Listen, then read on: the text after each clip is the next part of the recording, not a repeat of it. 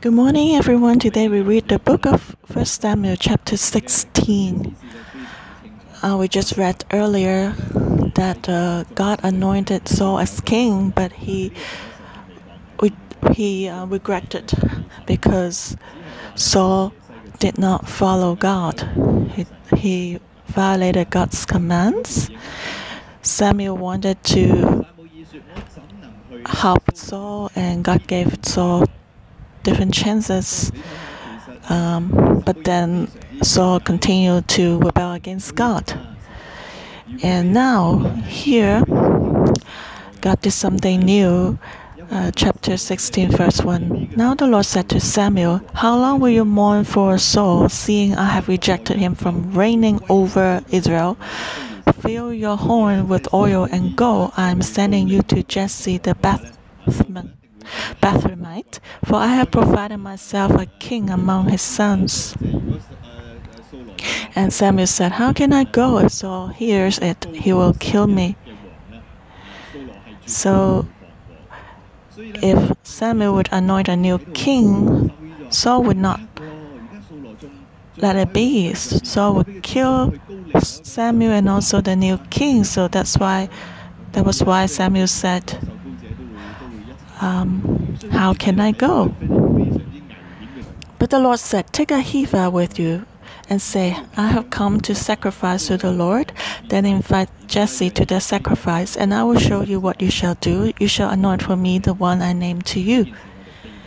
So the Lord told Samuel, Okay, you can do this um, sort of secretly. Don't need to announce to everyone. Just go on your own. So Samuel did what the Lord said, verse 4, and went to Bethlehem. And the elders of the town trembled at his coming and said, Do you come peace, peaceably? And he said peaceably, I have come to sacrifice to the Lord. Sanctify yourself and come with me to the sacrifice. Then he consecrated Jesse and his sons and invited them to the sacrifice. So when Samuel went to Bethlehem, all the elders trembled at his coming because everyone knew that Samuel was a man of God and none of his word fell down on the ground. So the elders of that town trembled. And Bethlehem was actually a very, very small town, and Samuel should not have appeared there.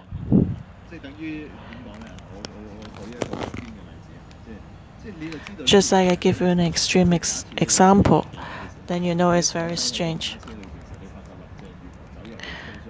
Just like if you go to take a metro and then you you find Carrie Lam on the same cart in the metro.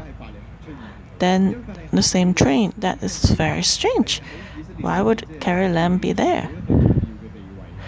And Samuel had a very important position. It was a very small town. And Samuel should go to more important cities like Gilgal or Shiloh, where the ark was, or the capital, or Samuel's hometown, then it won't be strange. But he appeared in Bethlehem, and everyone trembled. Oh, what's happening? Is something wrong? Is there something big happening? There must be a reason that Samuel is here. So everyone was nervous, and they welcomed. Uh, Samuel and asked him, Do you come for peace? Or do you want to point out our sins? So everyone was nervous. And then Samuel said, I come for peace. I have come to sacrifice to the Lord. So everyone was happy. You know, the Israelites, they're interesting. I remember many years ago. And one time, a missile came from the enemies to Haifa. And Haifa was a, spe- is a special place. Haifa never really got hit even though many missiles tried to aim at it.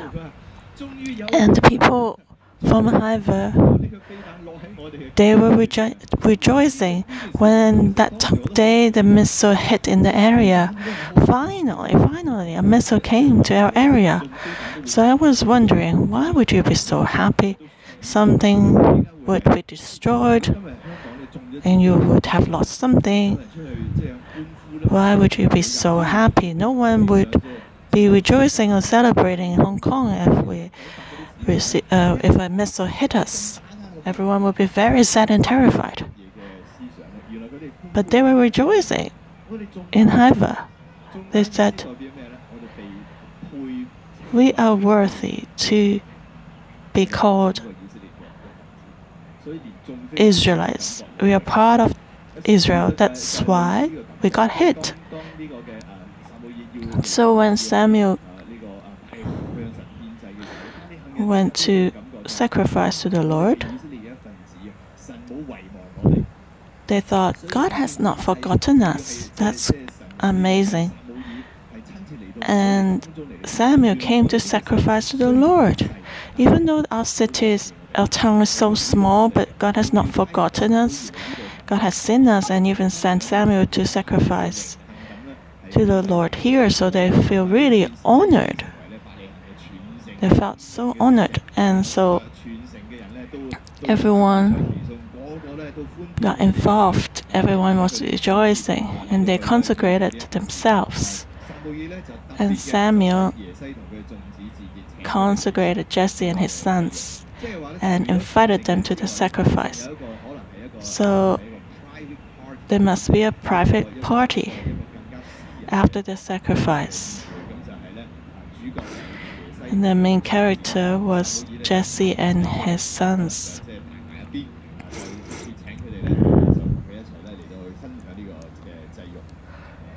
Verse 6 So it was when they came that he looked at Eliab and said, Surely the Lord's anointed is before him. But the Lord said to Samuel, Do not look at his appearance or at his physical stature, because I have refused him. For the Lord does not see as man sees.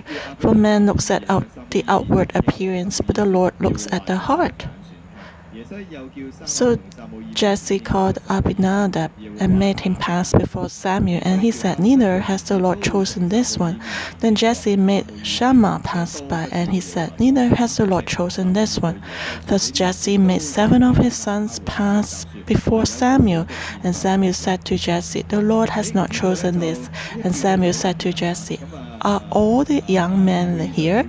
Then he said, There remains yet the youngest, and there he is, keeping the sheep. So Samuel saw Eliab, must be the eldest son of Jesse, and he thought, must be this one. The Lord's anointed must be before him.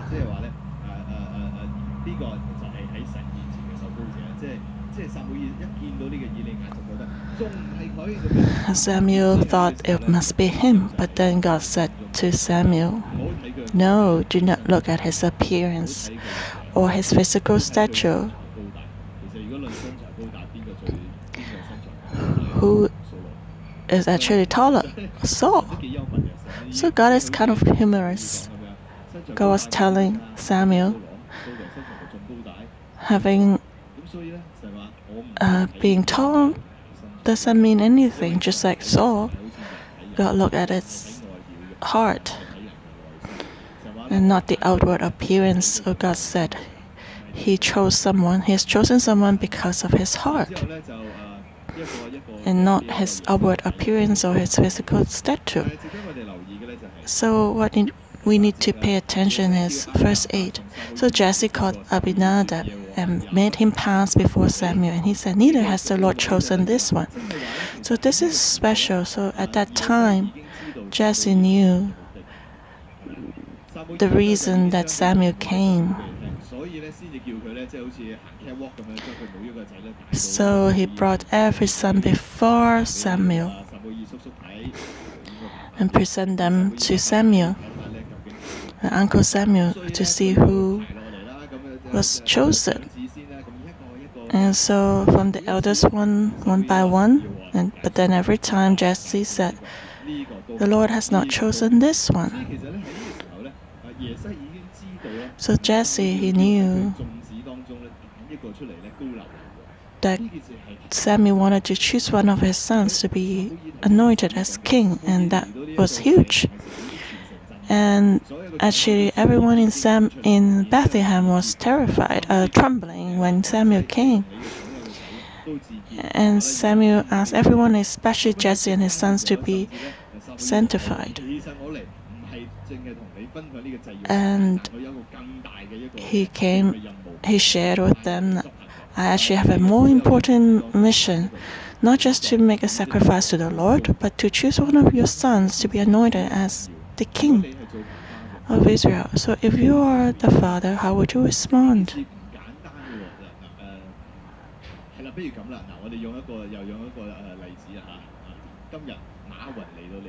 Just like if today Ma Yun comes to your house and wants to eat with you, like a wealthy man comes to you and tell you, I want to give you all my inheritance to one of your sons. Of course, you will ask all of your sons to come.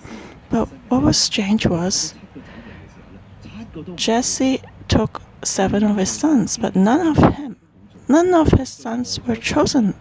None of his sons there were chosen. And Samuel had to ask Jesse, are all the young men here? Then he said, That mean, oh, yet the youngest, the eighth one, he's keeping the sheep. The whole town was surprised that came. And so, how could Jesse forget to ask his son to come in such an important occasion? So that was very strange. And Samuel said to Jesse, Send and bring him forward, not sit down till he comes here. Verse 12. So he sent and brought him in. Now he was ruddy, with bright eyes, and good looking. And the Lord said, Arise, anoint him, for this is the one. Then Samuel took the horn of oil and anointed him in the midst of his brothers. And the Spirit of the Lord came upon David from that day forward. So Samuel arose and went to Ramah. So when Jesse sent for his youngest son, and then that was the one. So David, he was actually good looking and ruddy. And the Lord said, Arise, anoint him, for this is the one. And so Samuel took the horn of oil and anointed him in the midst of his brothers. So he was set apart from his other brothers.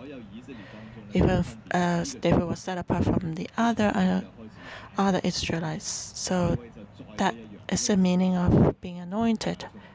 From that day on, David was different. God has chosen David. He became different and special.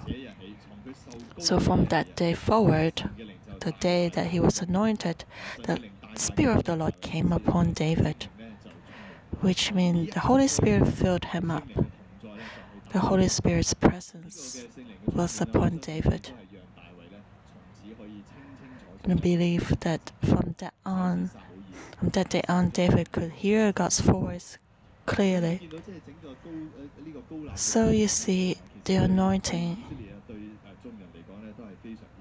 is very important to Israel, to everyone. And after Samuel did that, he arose and went back to Ramah, his own place. So this section was about the appearance of David, how God's light was shining on David, and since then the Spirit of the Lord filled him.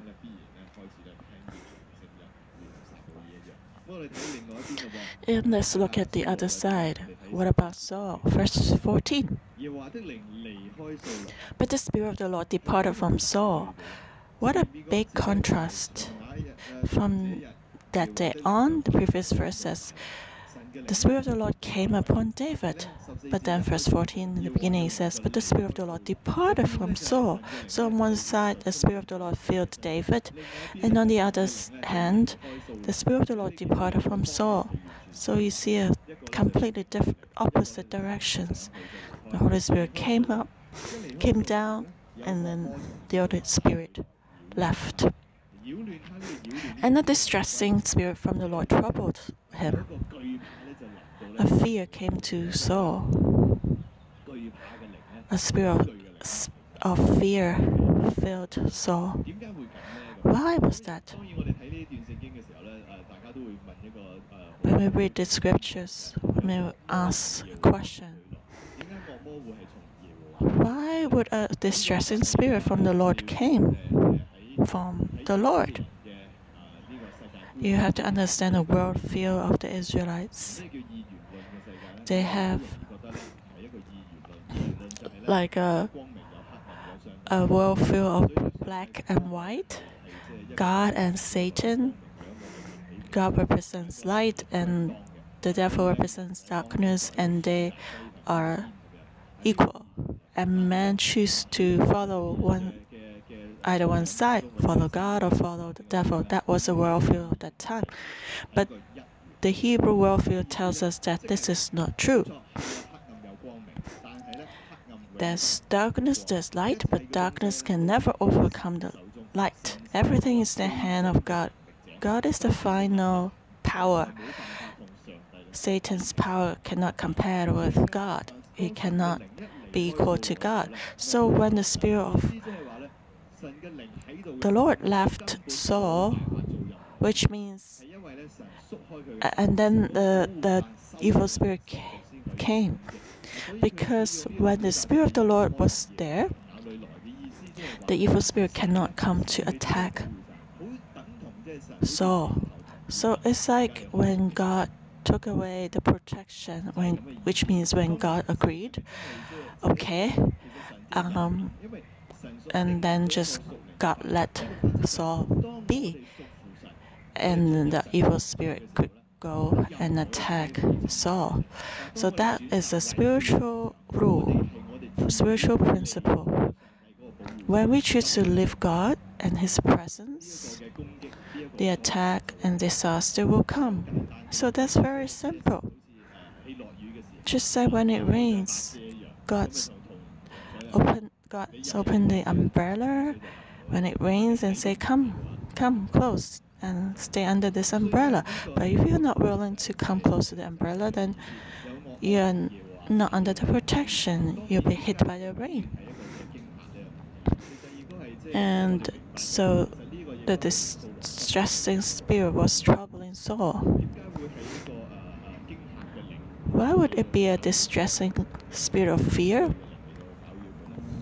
which came to trouble Saul.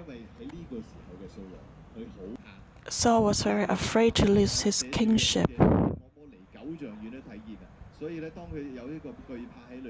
And so the evil spirit could see that, and so fear came to him. The spirit of fear came because God's protection had left, so the evil spirit could come and attack or even torture him. And so he was troubled by a spirit of fear.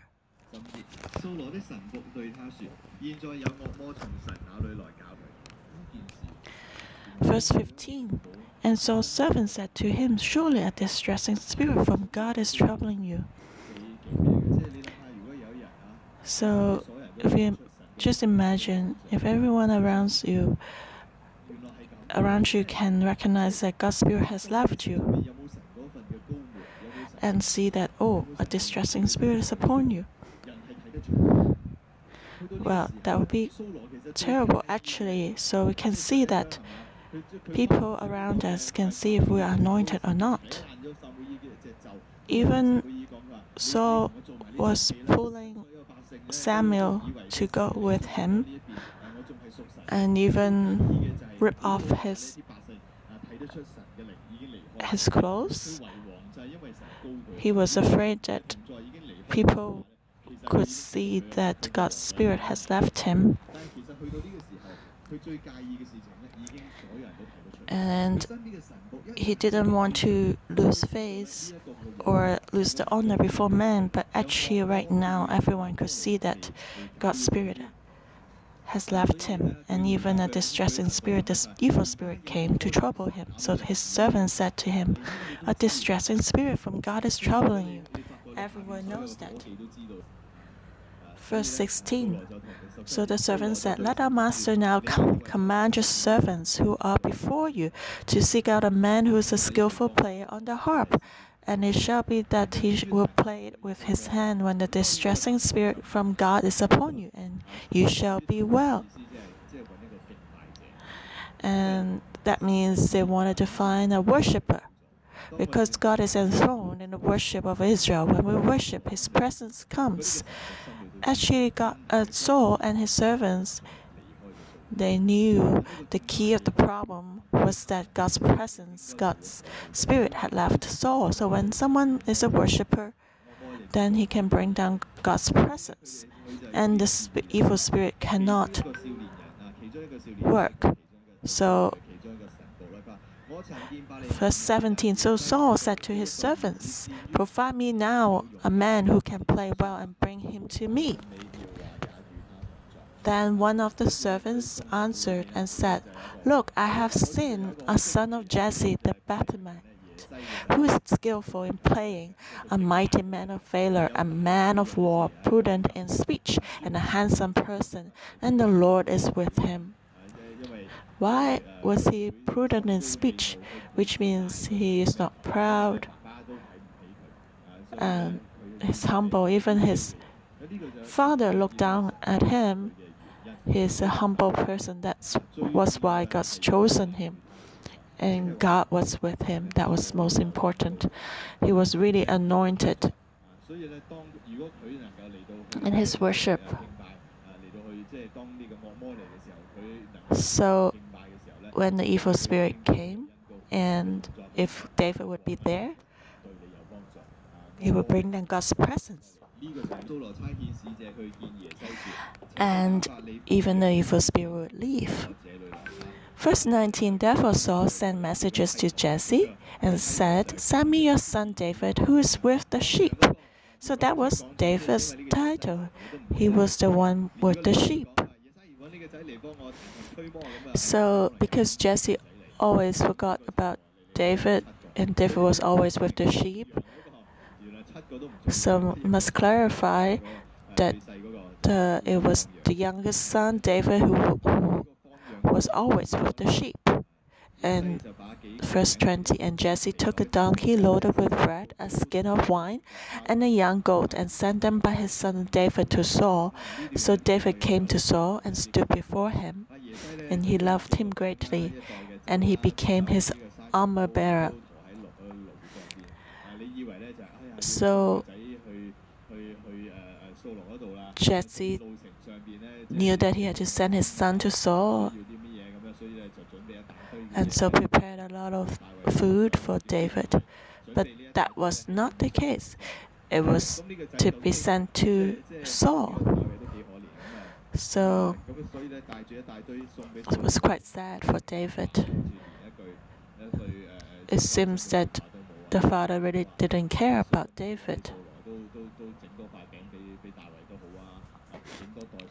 And but everything was like a gift to Saul. And when David came to Saul, he stood before him, and Saul loved him greatly, and he became his armor bearer. Saul really liked David. I think the reason was when David played the harp, played the music, then God's presence came, and then Saul felt better. The spirit of fear and the distressing spirit would leave.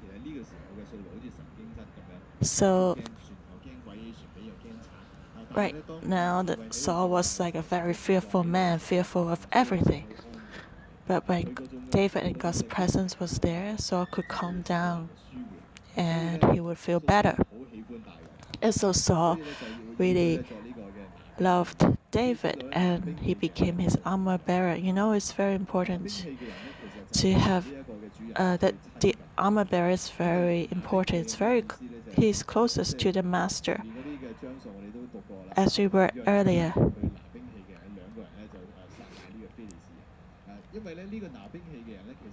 Jonathan and his armor bearer killed the enemies. The armor bearer should be the most loyal person, even closest than a brother. Just imagine during a battle, if I were Saul, there's someone next to me uh, carrying my weapons, like my sword is with him. If I cannot trust him, if he would be uh, unloyal and just kill me and surrender to the enemy, then that would be terrible. So you really need to trust that armor bearer who is next to you. You're actually giving your life to that man. He's the one who can kill you first because he has your knife, your weapon, and he could kill you anytime and he's closest to you. So the army bearer is very armor bearer is very important. And so sent to Jesse saying, and, and so he, he would bring David along wherever he went. If someone would want would uh, come close to harm Saul, David would protect him too. So, verse 22 Then Saul sent to Jesse, saying, Please let David stand before me, for he has found favor in my sight. And so it was, whenever the Spirit from God was upon Saul, that David would take a harp and play it with his hand. Then Saul would become refreshed and well, and the distressing spirit would depart from him. And so Saul was really pleased with David. So Saul said to Jesse, uh, I'm going to keep him from now on. He will not be able to return and take care of the sheep for you. David will continue to work for me. And so, whenever a distressing spirit was there, and David would take a harp and play it with his hand, then Saul would feel better because the distressing spirit would be depart from him. So today we see in this chapter uh, a picture, two pictures, a two contrasting picture. David was under the light, but Saul was in darkness. And Saul did not have the presence of God, but the evil spirit. But David, he had the presence of God. And when David was there, when he played the music, then the evil spirit will leave. So I think today the Lord wants to tell us that we don't need to be afraid of the evil spirit. We should be concerned only if we have the presence of God. His presence is the key for everything. When God's presence is there, we're in the light, we're in the blessing, we are in His protection. But when God's presence left, then it would be different. Saul forgot that his kingship was from God. Only God could give him his kingship, and only God can take away his kingship. So God is the one who gives and who takes away. So he should hold on to God and not his own kingship. But he didn't see that. He didn't see the importance of God's presence. May we all see clearly that we should treasure the presence of God the most in our lives. May the Lord bless us. Let's praise the Lord. He has chosen us. He loves us. He doesn't look at our appearance, but He looks at our heart. He knows you, He knows me. He treasures us. So let's give thanks to Him. Lord, we thank you that you're a good God. Everything is under your control. In this world, you are the Lord, you are the King. You have chosen kings, you have abolished kings. Everything is from you. The world may think that, oh, Saul was like that and David was like that. Saul was a king and David was just a shepherd. But in your eyes, you look at our hearts we that praise you. So good to have you. Brothers and sisters, we do a healing today. May the Holy Spirit be with us. We saw yesterday that Saul wanted to be lifted up in front of man, as we saw yesterday. He wanted honor from man, but actually, verse 15 tells us that Saul's servants could all recognize that the distressing spirit was upon him. He wanted to have honor, but in the end, he was despised without honor. And David, his father, forgot about him. But God saw him. So let's enter into spirit to pray together. Just like David.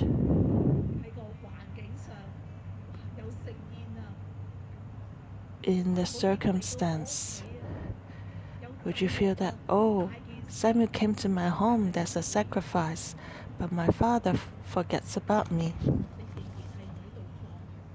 You're still taking care of the sheep. Do you also feel that I'm working hard? People cannot see that. I don't have anything good. I'm not remembered. May the Lord help us so we have a different perspective. David was not trying to seek justice and his right. David was still a worshiper. He was good at worshiping. He poured out his heart before God. He was not trying to hold on to materials. He was not seeking for justice. He was only holding to God's presence. Holy Spirit, look upon you among us. We confess that a lot of times we wonder why are things like that. We wanted to seek justice for ourselves. We wonder why things so unfair. We just wonder why should be I doing this and others get the credit. The benefits are others. Lord, you know that today through 1 Samuel chapter 16, you tell us you see all this you know, you understand.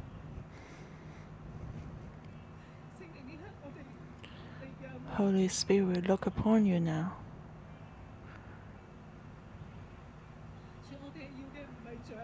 We don't need applause from men, but we want your presence.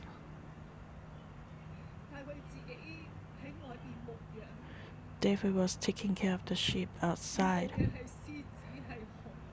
And he faced the lions and the bears. No one would care for him. He was alone.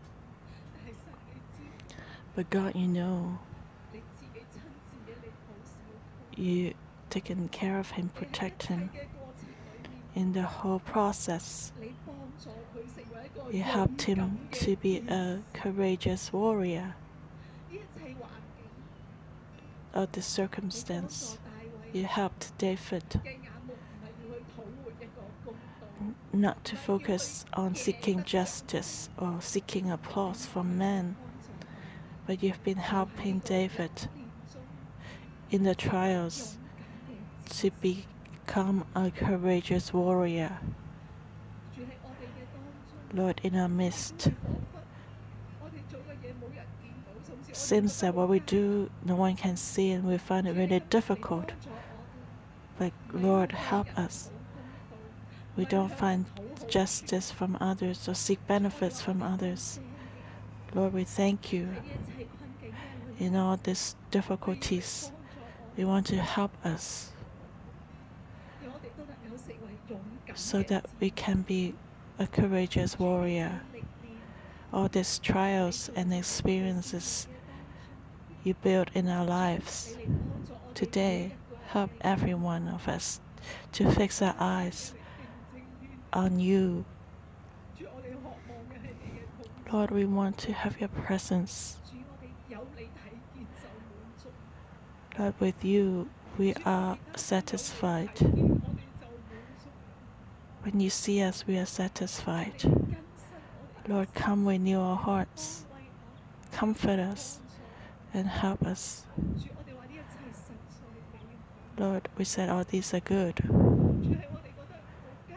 When we find it really difficult, in the difficult time and days like David, when he was lonely,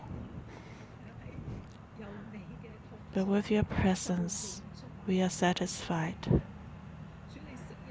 Lord, in the past,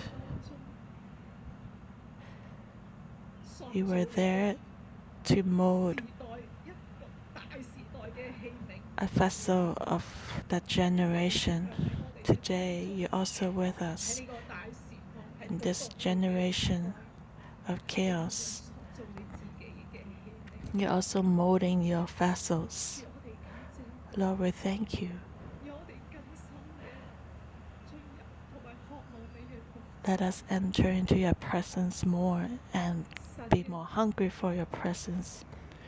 The Spirit of God, Holy Spirit, we want you to fill us more, to help us, to focus on you, so that we can become like David, to be a worshiper, to worship the only God, to worship the one who takes care of me and protects me when I face dangers, when I look after the sheep. Even though our family forgets us, you remember us, you protect us. Lord, we thank you. You are so precious. This come and comfort us, Holy Spirit, and lift us up every wounded heart. Lord, we thank you for choosing us. This is all from you.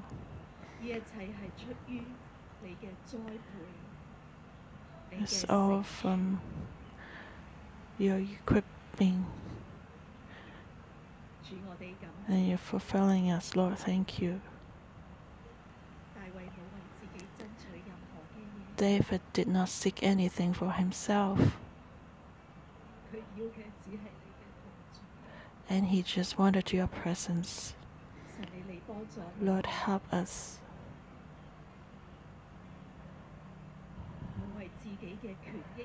That we don't fight for our own justice or benefits.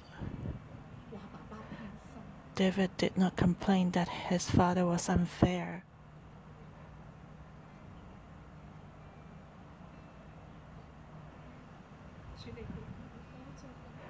Lord help us.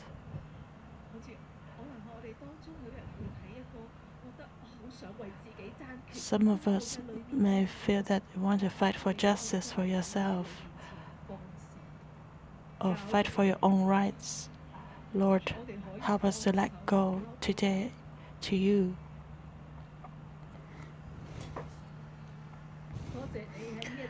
Thank you in all this circumstance, you are purifying our hearts.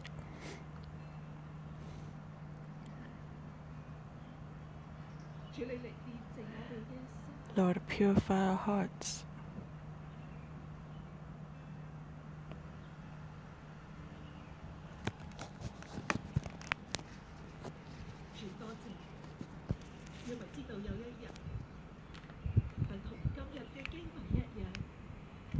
Thank you, we know one day you sent Samuel to seek for David. Lord, you sent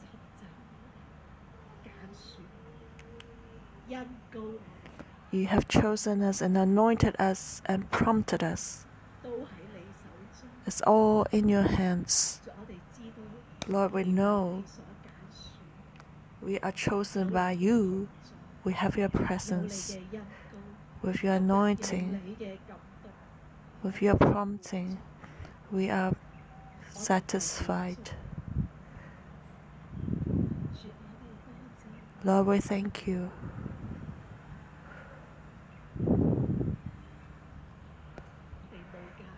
Lord, you are precious, treasure, priceless treasure. Thank you for treating us as our priceless treasure. Thank you for remembering us. Thank you for choosing us. Lord, we only want you because you look at the hearts of men. Thank you for your love. Thank you for choosing us. We worship you. You reign over everything. Lord, you are our example. We do not seek for our own rights or justice. We only want your presence. We want Father God's affirmation. So help us once again not look at man, not to fear man, not to receive applause from man, not to receive honor.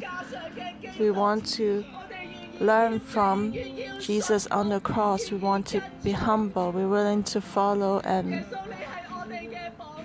knowing that Jesus, you are our example. So we want to follow you like this to be a real Christian, to be Christians that lift up the cross of Christ. Lord, we look to you. We thank you. And Easter, on this uh, Good Friday, we thank you that we can learn to be humble, to let go, to wait for you we wait to receive glory together with you. We thank you, we praise you. Thanks for being with us in Jesus' name.